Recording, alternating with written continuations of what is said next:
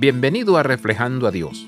Soy muy bueno en eso, se puede decir que soy un experto. Estoy tratando de dejarlo atrás con la ayuda de Dios.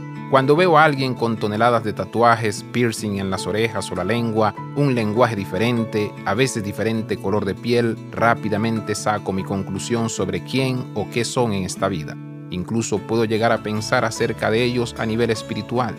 No es de extrañar que me sienta identificado con la carta de Pablo a Romanos capítulo 14. Él escribe, ¿por qué juzgas a tu hermano o hermana? ¿O por qué los tratas con desprecio? Versículo 10. Juzgar es una forma de preopinión basada en quién crees que es una persona antes de conocerla.